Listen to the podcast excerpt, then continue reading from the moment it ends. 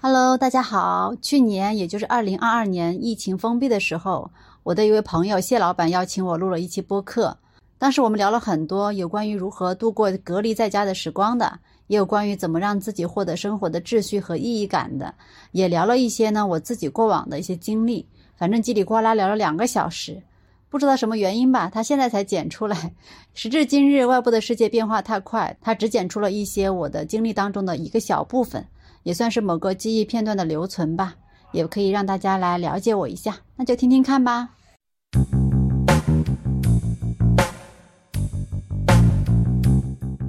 他们躺在那个焚化炉的时候，他先生就站在旁边，就一直说我爱你，我爱你，我爱你，我爱你。最后你还是发现说，你真正要活好这一生，也就是爱你应该爱的人，对吧？做你爱做的事情，就这么两件事儿。最后一刻，他才发现，他最重要的就是他奶奶。他那么的爱他奶奶，但是他已经有一年没给他奶奶打电话了。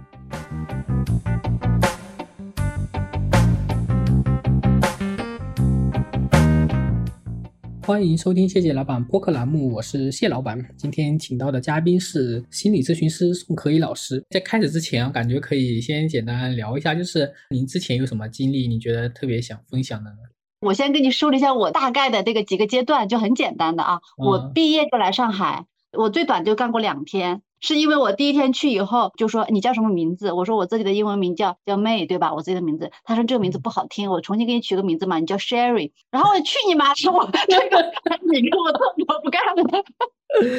那咋换你名字呢？真的是。对，然后你就会发现，就是我刚来上海的时候很不靠谱，就是我找了很多的工作，但这个时间其实比较短，大概在一年之内我就已经换过十几个工作了。我有一个比较完整的经验，就是说是从零六年到一二年，就大概六年时间。嗯，六年。我一直在做管理咨询，就是管理咨询公司的销售，可以这么理解，就是前期去开拓客户跟市场方面的一个工作的人。他这个是偏 to B 的那种面对面的，我我自己会觉得说，我缺少了那个对人的就是内心的那个东西的理解，跟人的交流都比较停留在表面的那个状态里面，然后有点乏味。所以我就是，呃，二零一二年不是那个时候世界末日嘛，对吧？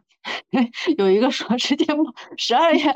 二十一号，我都忘了具体是哪一天，一个世界末日。然后我想，都要世界末日了，我还在干这个事儿，我就辞职了。然后我就有半年的时间这么去瞎逛，就把上海所有的展览馆啊、博物馆啊，就是这种图书馆啊，就是只要能坐人的、能能让你在那里待一阵、待一天的东西的地方，我就去。然后我基本上有两个月就把上海的所有的馆展啊什么的全部都逛完了，觉得太没意思了。然后。然后呢，刚好那个时候看到一个广告，就是说，呃，去考心理咨询师，总共需要三个月的时间。然后我想，刚好我还有四个月的时间要花掉，然后才去学这个 心理学，呃，把这个心理咨询师，他整个就是就是为了考心理咨询师这个证而产生的一个培训班，然后就学了半年，中间就考试啊，然后跟同学之间讨论啊、研讨啊，就是做案例啊什么的，其实还是挺充实的。那基本上到年底这个就证就考下来了，那就就刚好，这这个末日也没来。那就相当于就反正就就度过了这个阶段，然后我就拿到这个证，你想想看，这个证你要那个时候很兴奋嘛，就想要去说把这个学到的东西拿去利用，然后呢，我就去找这种相关性的工作，它既需要有心理咨询师的一些素养跟资质，然后呢又比较容易入手的那种东西，所以我就找到了一家叫钻石婚恋这家公司，就是它是给给人找对象的嘛，但只不过说因为它的定位相对高端一点，收费比较贵一点，就是相对于是给。钻石王老五、土豪这个这个层次的人来找结婚对象，那我觉得哎还挺好的，因为我原来其实接触的也都是些企业家呀、管理者啊这种之类的。然后做这个做完以后，那个时候私董会比较流行，呃，在国外比较流行，然后刚刚进入上海、中国这种状况，然后他他就说现在他这个事儿事儿刚刚开始干，你愿不愿意跟他一起干？我觉得说挺好的。私董会呢，它就是它可以比较完美的结合我过往的所有的经历。就是管理咨询的内容在里面，然后个人的这种问题讨论也在里面，然后又是一个小的一个社群的这种比较有质量的这种浓度的一个社群，然后每次活动还可以选择不同的地点，对吧？然后不同的主题还可以请到外部的一些专家，总之听起来是一件比较有意思的一件事情。然后我就去了，那这个事儿也做了两年，然后就在这里我们就建了一些私董会的组，基本上每个月就会做一次私董会的活动，通过这种呢也链接到一些外部的一些专家呀，然后嗯就是。这里面接触到的人都还是一些，就是那种比较正能量的啊，就天天想着要学习，天天想着要要去把企业做好的这批人。我从这里走呢，就是因为我自己跳槽到醒来了，这个是因为我中间接触到醒来的公众号的内容，然后呢就知道他们在创建一个馆，但是这个馆的过程就是比较曲折，来来回回大概两年，他们才把这个东西建好，因为中间拆掉重建，拆掉重建可能两三次吧，这是一个非常不容易的一件事情，非常的原创性，然后又有很多的复杂性在里面，所以等他们建好的时候，就是零六年四月四号嘛，就清明节他们。他们开始开业嘛，然后我自己就买票，还买了两次，就跟不同的朋友去参加他们的这个活动，然后我就觉得说，哎，他还是还是很很好的一个东西，然后我就给他们提提一些提了一些建议，因为创始团队是三个男生嘛，然后他们就说，你知道吗？我们把这个东西生出来就已经精疲力尽了。就是现在已经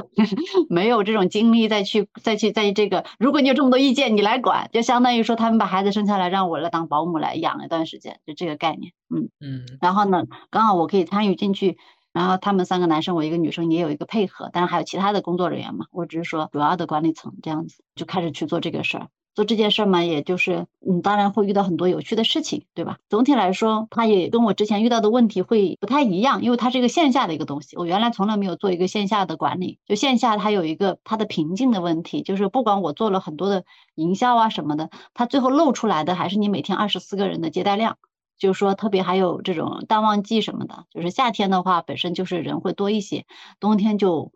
大家都怕冷，就不愿意出来死嘛，就非常的影响你的这个。这个生意状况，然后你会觉得一种无能为力的东西。可能就是死亡体验馆这件事情本身，它在商业上面可能目前来说可能没有那么那么那么完善嘛，但它可能作为这件事本本身来说，还是带给了很多人那个比较。就是很大的体验的，因为我看现在网上还有好多人在在讨论这个事情，就是说你在看吗？啊，对，因为我要做这个播客嘛，所以我就了解了一下，我发现大家还是在讨论这些事情的。就是我看了很多人他们在聊这个那个经历嘛，那那我不知道，就是作为您这当时那个经营者来说的话，就是您在这个过程当中有没有一些比较印象深刻的一些人或者事情？这种还是蛮多的，因为它其实是一个团体的一个治疗，或者说团体的一个活动。但是呢，我们有时候会碰到说有只有一个人买票这种情况，那我们也也要接，就是你开门做生意，然后这种一个人来的情况呢，你就会能够比较细致的观察到一个人在这个过程当中的那个感受。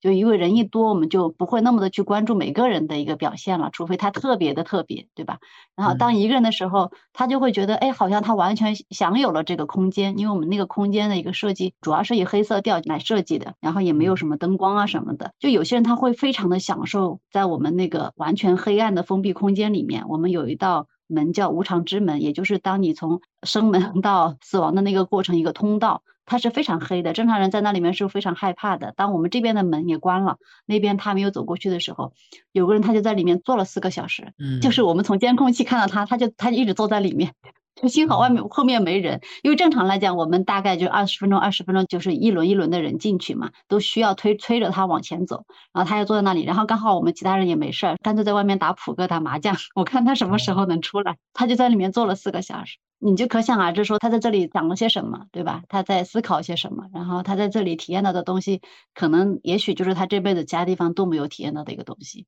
或者说他一定是想到了，不管他有没有想通吧，他有这样的一个过程。就这四个小时，我们在外面属于就是看热闹的，或者我们自己在在自己玩闹，但是他对他来说一定是一个非常严肃的一个事情。嗯，这是有史以来在我们馆里面自己在那里坐了四个小时的人。他等于在里面就是经过我那个体验的设计，然后引引发了他一些思考，然后在然后在里面自己沉思了四个小时。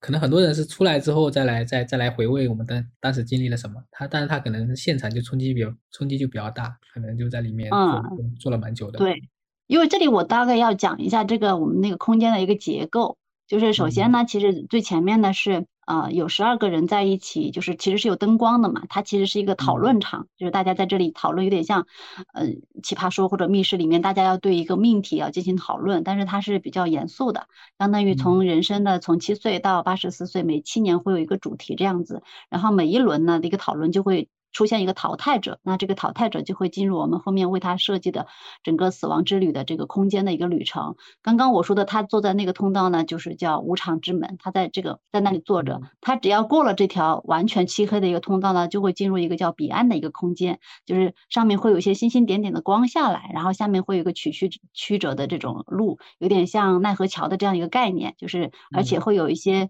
呃，小孩的哭声啊，然后小孩的笑声啊，家人的哭声，有点像类似于模拟了你，你还在迷迷糊糊当中，你前世还在有些人的一些声音，但是你对他，你离他们已经有一点有一点距离了。那走过这个彼岸的这个空间呢，就会来到我们的重头戏，它是一个焚化炉的一个设计，它就是一比一的还原了焚化炉的一个大小，只不过是假的嘛。然后你需要躺到一个。呃，传送带上把你送到这个焚化炉里面以后，它两边就会封闭，然后里面是一个曲面的一个屏。一开始后就是这边就会有起那种热风，就其实是比较热的那个吹风机，四处在开始来对你吹。然后曲面屏上会出现这种火烧的这个影像，就是模拟了你在被烧的那个过程。那很多人在这里就会比较崩溃，对，就是因为一个是一个封闭空间，然后这个确确实实会最模拟你可能死亡的那个状态。但实际上最后呢也会很唯美，就是说它烧到最后其实是一个非常美的那个天空，就是宇宙的一个星空的那种感觉。其实就你又回到了来之处 那种感觉。然后这个星空结束以后，就会缓缓的这个传送带会把你就是丢到一个海洋球里面去。那这个海洋球里面它也是黑暗的，但是它其实是模拟的是子宫的这个空间，就相当于你又回到了一个妈妈的一个怀抱，被这个羊水包围的那个感觉。然后呢，在最后。有一个比较窄的一个通道，有点像，其实它就是产道的一个概念。然后你再从这个通道里面再比较艰难的爬出来，然后最后会来会来到一个非常纯白的一个空间，叫醒来。那这个空间才是我们真正想要说，整个过程其实你是一个重新醒来的一个过程，有点类似于重生的意思。对对对，所以我们虽然说嗯叫死亡体验馆，但是它的名字叫醒来，它并不是叫死亡。对，然后我刚刚讲到一个空间，说他是坐在那个最开始那个黑非常黑的那个无常之门里面嘛。我们还有一个客户我印象深刻，他就是就是从那个嗯焚化炉到子宫里面以后，他就不想出来了，他躺在里面，他觉得太舒服了，他就不肯出来。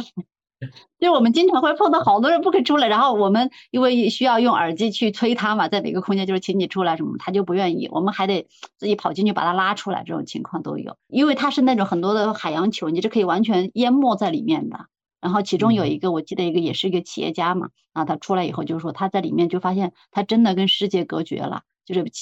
面前全部是那个他把。球就他把自己身子全部埋在那个球里面，然后又没有手机，因为我们所有的活动都是提前就把手机收掉了，跟外面是没有任何联系的。他感觉他自己就埋在了地底下那种感觉，然后他觉得这个过程很奇妙，然后他这个过程当中再去思考了他的工作啊、他的事业啊、他的家人啊什么之类的，他就想要把这个时间更长一点，他想要好好的去体会真的自己被埋住了什么感觉，就失去联系被埋住的这种感觉，所以他就不肯出来。哎呀，可好可惜呀，关掉了。我我还没有去体验过呢。哎，因为这个后来关掉了嘛。那后后面有没有再有人跟您提起过这个场馆呢？就是他之前的一次经历。嗯，这种经历真的是很多，但是呢，我走以后我很少去提这个东西，就除非是有一个必要性的情况下，平常我不太会去提它一个东西。它就相当于我自己过往的经历当中的一个点嘛，对我来说。是没有必要说到哪里 都去提，然后会碰到有些人说啊，我去，我听说过，然后呢，我参与过，所以这个是相对来说我觉得最有价值和意义的东西，因为本身我们国家是比较缺少死亡教育的嘛，那我们基本上我的工作大部分其实也属于对外就是去营销、去宣传的这个东西为主，他最后来到馆里面体验的人毕竟是最少的一个少数。就是当他了解到一个信息，就像你知道他跟你最后决定在某一刻你要从外地来到上海或者怎么样，要去真正的买一张票去参加一个场次去体验，这个中间的一个过程是非常的曲折的，而且是不可控的，就是他需要很多的契机。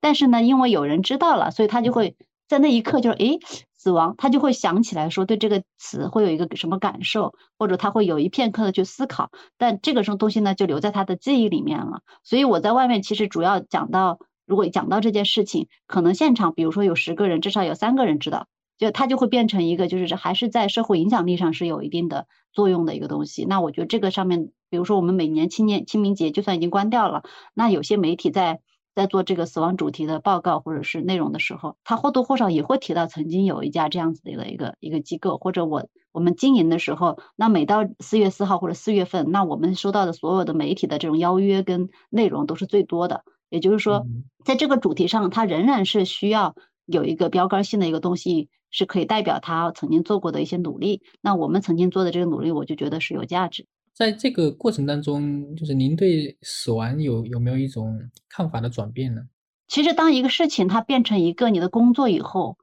就没有那么的敏感了。就是如果我只是，比如说我从最开始我只是一个体验者，我当时的那个锐那个感触是比较深的，或者是比较。有感觉的，但我如果它作为我的一个工作，我更多就会变嗯偏向于说如何让它做得更好，如何 更大更强，就是这个角度。更多的是从其他人的反馈当中，就是看到他们的反馈的，就像镜面一样，他们反馈出来的一个东西哦，嗯，因为我们中间还会接触到一些人，对他们来说跟其他的玩家或者我就体验者是完全不一样的，是因为他们真的是希望有一个东西，是因为他身边有亲人去世这种状况，或者他本身是已经到。就是有有癌症或者到末期的这种状况，他们来体验，这是另外一批人。那么这个过程当中，其实他们的感触是更贴近于说我们最开始想要去表达的东西，就是他希望，比如说我们有一次有一对夫妇过来，当那个有一轮那个妻子要出去的时候，就是他被淘汰的时候，那个他的先生就说我要跟他一起去，按我们的流游戏的流程，他是不应该跟他一起去的。但是，然后他就说他一定要坚持，我们就让他去了。然后去了以后，才发现他们躺在那个焚化炉的时候，他先生就站在旁边，就一直说我爱你，我爱你，我爱你，我爱你。出来以后就去问他们是什么情况，然后就说其实就是他妻子已经是癌症晚期了，他们想要在自己还能够在动的时候来做一次互相之间的一个告别，那选择了我们这个地方来进行这样的一次告别，就觉得这也是一次一个比较有意义的一件事情吧。然后在他们这种状况，你说就是。可能我们就最好的一个选择，就是我们这个馆，我们承载的那个东西是刚好符合他们自己。那还有人呢，因为家人过世什么的，他心里面那个结一直没有过去，所以他就会想要到这边来，相当于是一个惦记的一个东西，或者把一个东西安放在这里的一个一个念头，所以他们会来参加。然后参加完以后，因为我们最后那个空间是会有一个接生婆的，类似于有个接引人在那里，就是我们的一些心理咨询师的志愿者，就是每个人。体验过全程以后出来是可以跟我们的接应人来进行沟通的。那有些人愿意讲的话，就是我们就会去沟通他这个过程当中的一些体验和收获之类的。我们也会收集一些。那这种就属于最后就会形成一个还是蛮蛮复杂的、蛮就是内容很多的一个东西。嗯，但是他跟我自己来讲，就是。最后，你还是发现说，你真正要活好这一生，也就是爱你应该爱的人，对吧？做你爱做的事情，就这么两件事儿啊。就是每个人他最后的遗憾，也就是说没有足够的去爱人或者事情，或者没有做到自己想想做的事儿，那还是在对生活进行妥协的状态里面，他是比较后悔的。也就是说，如果你真的说活到了死亡的最后一刻，你要回顾你这一生，你最后悔的事情，就你不要去做让自己后悔的事情，那往往就是体会在这两个层层面来体现。嗯，就是很多人把这次体验，就是它承载了他自己的很很多的意意义在上面。对，然后可能对我们那你说比较搞笑的，我们有一个人，他自己每一天晚上都做同一个梦，他就是在某一天要死，然后呢，这一天真的是快越来越近了，然后有人就给他出了一个主意，说你干脆就是先就在这一天，你去先去假死一次。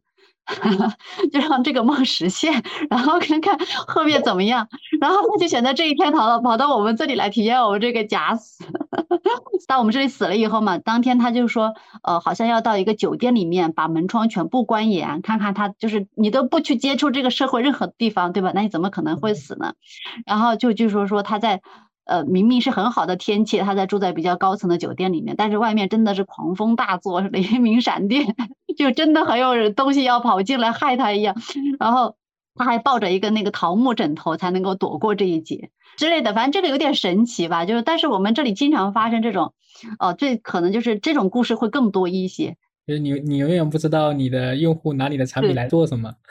是是是是是。啊，因为死亡它是一个大的主题嘛，可以涵盖很多的东西，就认识了一批这样的人，可能那个时候有很多这种小故事也挺有趣的，嗯，这个可能偏就是偏玄幻一点的。啊，不过我感觉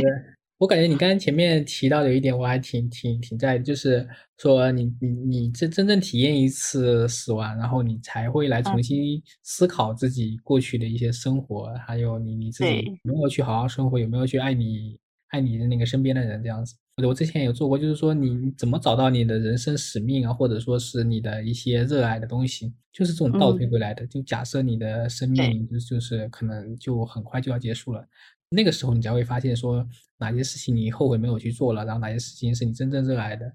但是那个只是假设，但是你这个就有一种就非常真实的体验，对吧？这这个体验过后，可能会让你你你对于这些思考会更加真实一点。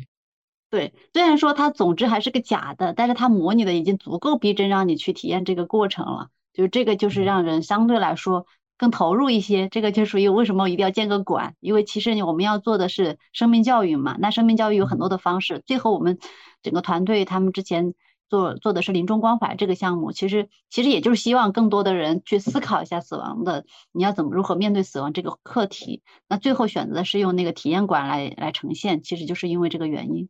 就是你不去体验，你光是嘴上说或者去教育去上课，它是起不到什么真正的对人的启发的。用种问答的形式来来来呈现的话，可能说他思想上觉得这个事情很重要，但是他嗯身体上并没有那么诚实，对吧？是他没有体感，没有那种别人呼吸急促上升，然后突然要崩溃大哭的那种状态。是的，这那就没有改变他的行为，他最最后回去还是该干什么干什么，对吧？真正的就是他体会到说我不能浪费时间去做一些没有意义的事情，他在行动上面是会有所改变的。是你这么说，我想起其中有一个人，就是我那个时候在做那个接接生婆嘛，就是接引人，然后有一个年轻的小伙子出来，出来就是我的手机呢，我的手机呢，我要去给我奶奶打电话，然后他要先去拿手机，我说我们这里先沟通完了，结束以后你就去拿手机，他说不行，我等不及了，我要去拿手机，我要先去拿拿手机，然后后来他打完电话回来以后再跟我说，他说他就在最后最后一刻，他才发现他最重要的就是他奶奶，他那么的爱他奶奶，但是他已经有一年没给他奶奶打电话了。就他完全迫不及待，他意识到这一点，然后他决定第二天他就要买机票回去 去去看他奶奶。他这个也也有点类似于一种暂停键，因为你平平常的时候可能都是被生活工作推着走的，然后这个时候相当于说让你停下来，好好认真的思考一下，就是对你来说真正就是重要的东西是什么？对，这个挺挺难得的。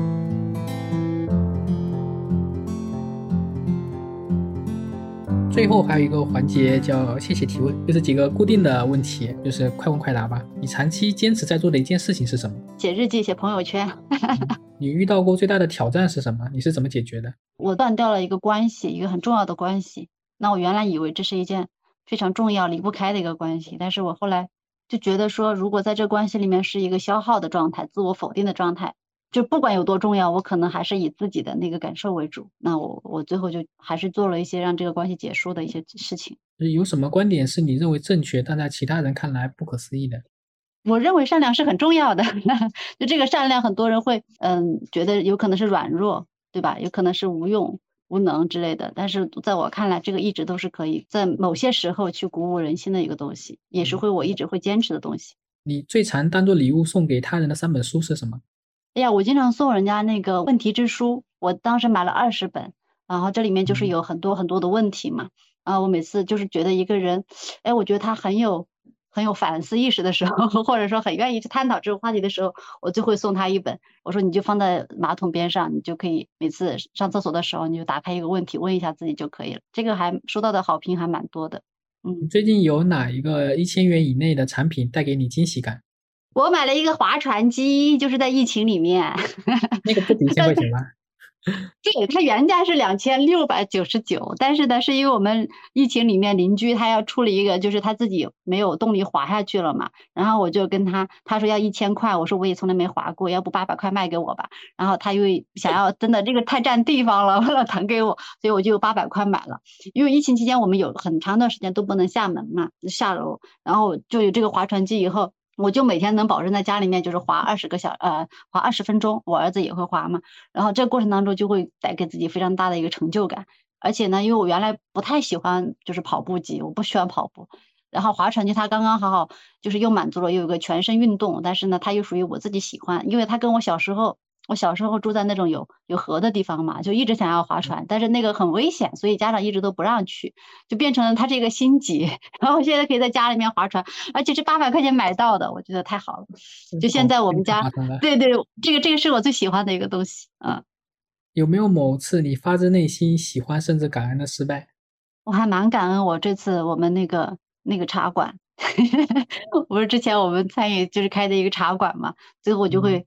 嗯。发现你自己原来理想的一些东西是在过程当中，他会路会走偏的那个东西，然后呢，或者就也验证了我说我是嗯不适合做这件事情的。就当你觉得你不适合，你就你就放弃，也是一件也也是一件 OK 的事情。嗯嗯，你长久以来坚持的人生准则是什么？相信自己的直觉。你做过最有价值的投资是什么？我现在所有的投资，我感觉都是投在我儿子身上，我还不知道有没有价值。有没有某个信念、行为或者习惯真正改善了你的生活？我现在发现我很喜欢，很喜欢讲梗，然后我就会发现，如果开始我开始去讲梗以后，我家里面的氛围特别好，就是幽默。对对对，就幽默这件事情是让你自己觉得幸福，让别人也很开心的一件事情。就是在你的专业领域里，你都听过哪些糟糕的建议？不要想那么多。我不不是很理解。就是很多时候，你当有情绪的时候，或者有什么事情，人家问你，不要想那么多。但就是因为你做不到，不要想那么多嘛。哦，嗯，你如何拒绝不想浪费精力和时间的人和事？啊，这这点上我还蛮明确的，那就是没有事情，很直接告诉对方。你用什么方法重拾注意力？给一个目标，树立一个目标。以上就是这一期谢谢老板的全部内容了。欢迎大家来小宇宙 APP、喜马拉雅收听我们的节目。如果你对本期话题也有自己的想法，欢迎大家在下方留言互动。谢谢大家，好了，谢谢，再见。